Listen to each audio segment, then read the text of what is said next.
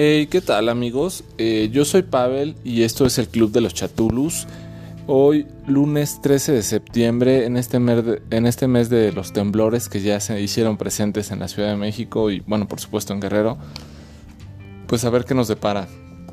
Estén muy alertas porque el sábado y el domingo se espera otro grande, entonces pues atentos. Y en lo que pasa eso, pues nos dimos a la tarea de leer un libro que ya tenemos pues, tiempo planteado hacerlo. Es un gran libro de una excelente escritora mexicana eh, de, nacida en Jalisco, en Guadalajara, Jalisco, en 1973. Por supuesto hablamos de Guadalupe Netel y su libro El huésped, publicado por Anagrama en el 2006 y son nada más 192 páginas. Un libro muy bueno, muy eh, interesante, empieza en un ritmo frenético, en algún momento toma ciertos aspectos eh, terroríficos, que es la idea del Club de los Chatulus, pero también eh, toca otros temas y fibras sensibles inherentes, por supuesto, al ser humano y, que marcan mucho la lectura. Eh, entre otras cosas, Guadalupe Netel fue finalista al Premio RAL de 2005 con este libro del huésped. Posteriormente ha publicado Pétalos, otras historias incómodas, El cuerpo en que nací, eh, después del invierno, que es el premio Herralde 2014, o sea, casi ocho años después de ser finalista del premio Herralde, nueve años, perdón, pues se lo llevó eh, con esta después del invierno, ya reseñada en eh, el libro Claroscuro, por supuesto, El matrimonio de los peces rojos y la hija única, que quizá en breve también la reseñemos por acá. Es una, pues bueno, novela bastante interesante, entonces ojalá podamos reseñarla en breve. Eh, bueno, esta historia, como les decía, empieza de una forma muy vertiginosa, eh, donde Ana es la protagonista eh, y con ella o con esta niña habita, ella lo describe así como la cosa, esta cosa que es un ser, un ente, alguien que se apodera muchas veces de su comportamiento y de sus acciones entre otras cosas, pues luego de lo que hace, de sus gustos, de su comportamiento, inclusive de sus sueños. Ella relata que, pues bueno, eh, muchas veces los sueños los administra o los controla la cosa. Y bueno, eh, llegan a ciertos acuerdos para que la cosa la pueda dejar subsistir o sobrevivir. Eh, le pasan muchas cosas en su convivencia con los niños a Ana. Y por su parte, pues bueno, Ana siempre tiene el gusto de estar con su hermano Diego, eh, pequeñito también. Pero bueno, en algún momento Diego eh, como que se percata o alcanza a ver algo extraño en Ana y hace que esa unión y ese vínculo que se tenían como hermanos pues se pierda. Y eh, poco a poco Diego empieza a ser dominado por, por esta cosa o no sabemos bien si por esta cosa o por Ana que a través de la cosa pues hace que, o de su huésped, por así decirlo, hace que Diego tenga ciertas transformaciones hasta que acaba muriendo. Antes de su muerte, pues bueno, eh, Diego le deja una, eh, eh, perdón, la cosa, o Diego o alguien le hace una marca en su brazo y es algo pues relevante a tomar en cuenta en esta historia, ¿no? Obviamente el padre y la madre sufren la muerte de Diego hasta que la madre y bueno, por supuesto Ana acaba siendo abandonada por el padre que pues no logra superar la muerte de su hijo querido. Eh, en algún momento Ana acompaña a su madre al Hospital de la Luz eh, y bueno, descubre que la cosa, aparentemente, o que hay un vínculo con, con, algo que pasa en este Hospital de la Luz, que como sabemos pues es para invidentes, ¿no? Eh, descubre la escritura en braille y era similar o ciertos caracteres o ciertos rasgos parecido al mensaje que tenía en su brazo su hermano Diego. Entonces se da cuenta que quizá la cosa es ciega o algo tenga que ver y entonces empieza cierto cierto pensamiento, cierta idea, cierta atracción por, por, este, por esta situación de los ciegos. Con los años, pues bueno, cada vez fueron más recurrentes en su vida las personas invidentes. Eh, y bueno, cuando acompañaba a su mamá, obviamente, al hospital o en el entorno cercano de Ana. Pasaron los años hasta que llegó a una academia de invidentes donde comienza a dar clases. Eh, eh, leyéndoles a los invidentes. Entonces es como maestra, por decirlo así, de literatura y dos veces por semana va y este, pues les lee a, los invidentes ciertas eh, novelas, ciertos cuentos. Y bueno, eh, ahí empieza ciertas cosas de suspenso y extrañeza en la convivencia, en cómo son los ciegos, cómo la tratan, cómo se acercan, cómo empiezan a detectar y esa capacidad que tienen las personas que no tienen un, eh, un sentido, pues agudizan los otros, ¿no? Entonces toca cosas muy relevantes y muy bonitas, por decirlo de una forma, sobre esta situación. Te la imaginas como si tú estuvieras ahí y te hace soñar un poquito que quizá eh, la lectura, eh, en este caso, eh, te dé esa oportunidad o te, te quizá te borra de todos tus sentidos y solamente te deja uno que muchas veces no desarrollamos, que es el de la imaginación. Y entonces en esto hace Guadalupe Netela en esta parte del libro de una forma muy impactante. Eh, con el tiempo conoce a Cacho, que es otro profesor que da este análisis político con los eh, invidentes también. Y este Cacho pues, era, era, cojo, ¿no? No tenía una pierna.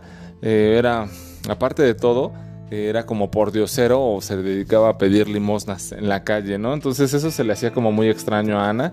Eh, siempre refería, ¿no? Que como que olía muy feo, como a cloaca. En ese tiempo en el que Ana estaba dando clases o conoció a Cacho y tuvo convivencia con él, pues la cosa o el huésped dejó de habitar o de invadir todos los comportamientos y acciones de Ana. Eh, y bueno, estando en el en la Academia de los Invidentes, pues bueno, contrae hepatitis y bueno, eh, igual que muchos estudiantes y alguna cocinera, y pues tiene que irse a su casa, eh, pues bueno, a reposar. Para esto, pues ella había dicho para conseguir el trabajo que tenía una hermana invidente, eh, la cual pues obviamente no la tenía, pero siempre fingió que era así. la fueron a ver a su casa los, los invidentes eh, para pues ver cómo estaba. Se, creó como un vínculo muy importante con su grupo de, estudiantes y eh, ella pues como que decidió empezar a estudiar braille de forma pues formal y, saber qué era lo que realmente tenía en su brazo su hermano cuando murió, qué mensaje, como de qué le estaba alertando y pues bueno, después de analizar eh, un poco el alfabeto de braille y un poco la historia de, cuando se creó esto, pues alcanza a descubrir que en el brazo de su hermano previo a la muerte tenía su nombre escrito, pero de forma inversa, como si se estuviera viendo desde un espejo. Quizás su hermano veía más de lo que ella pensaba y quizá esta cosa era evidente para ciertas personas, en este caso para su hermano. Eh, bueno, después eh, de regresar a la escuela, pues se dio la oportunidad de conocer un poco más al cacho ante estas muestras de cariño, ya que su mamá también le decía a Ana que aparentemente el cacho, pues como que era muy tierno y muy amistoso con ella, pero pues bueno, también tenía un cariño fuera de lo normal por ella. Cacho la lleva al metro ahí entre andenes y llegan a unos eh, lugares o túneles donde conocen a Madero, que era otro invidente pero pues él vivía como indigente, pero como una forma más, más extrema, ¿no? O sea, sin, sin, poder eh, tener contacto con las personas en el mundo normal, por así decirlo, y, hace ver en, esta parte como esta, eh, esta forma de no tener vista o ser invidente, pues no es una discapacidad, por el contrario, agudiza sus demás sentidos y tiene una habilidad enorme para poder eh, hacer sus cosas, llevar una vida normal y sobre todo poderse ubicar en lugares donde pensamos que solamente con los ojos tú podrías estar. También conoce a Marisol, eh, que en su momento Ana pensaba que era como la novia de, del cacho, pero no realmente era pues como la líder de un grupo de indigentes que tenían otros planes. No se los imaginaba Ana, en el cual fue como reclutada de una forma medio espontánea, en el cual eh, iban a venir unas elecciones para diputado y ellos habían decidido pues jugar o gastarle una broma a la ciudadanía, al gobierno, a, los, a la fase política del país y llenar eh, sobres de votación con mierda. Entonces sí, con eso. Entonces, pues bueno, ya tenían como urdido el plan y todo esto, hasta que finalmente, pues... Eh, pues las cosas no salen como ellos pensaban y es capturada eh, Marisol, la cual alcanza a prevenir a Ana y alcanza a escapar. Eh, con el tiempo, con, las, con los días, es encontrada Marisol eh, muerta, la mataron, pero con, una marca de braille en el brazo. Ana ya no quiso investigar más, pero suponía que quizá, y recordó que en ese momento cuando la capturaron la cosa, la obligó a huir. Entonces la, cosa ya volvió a regresar a Ana para pues exigir ciertas situaciones a Ana. Y en algún momento, pues bueno, empezó a, retomar esta amistad con el cacho, pues para ver qué era lo que pasaba o qué era lo que había pasado con Marisol, por qué le pasaban este tipo de cosas. Y eh, finalmente eh, descubre que pues Marisol eh, pues tenía una casa donde habitaba el cacho y pues bueno, era una casa de buena, de buena manufactura, pero aparte de con un buen ingreso. Eh, la cosa se adueñó en ese momento de Ana y acabó entregándose íntimamente con el cacho. Eh, y bueno, eh, Ana con el tiempo se percató que se iba a quedar ciega, contó su historia al cacho y el cacho pues no le creyó mucho de lo que estaba pasando. Eh,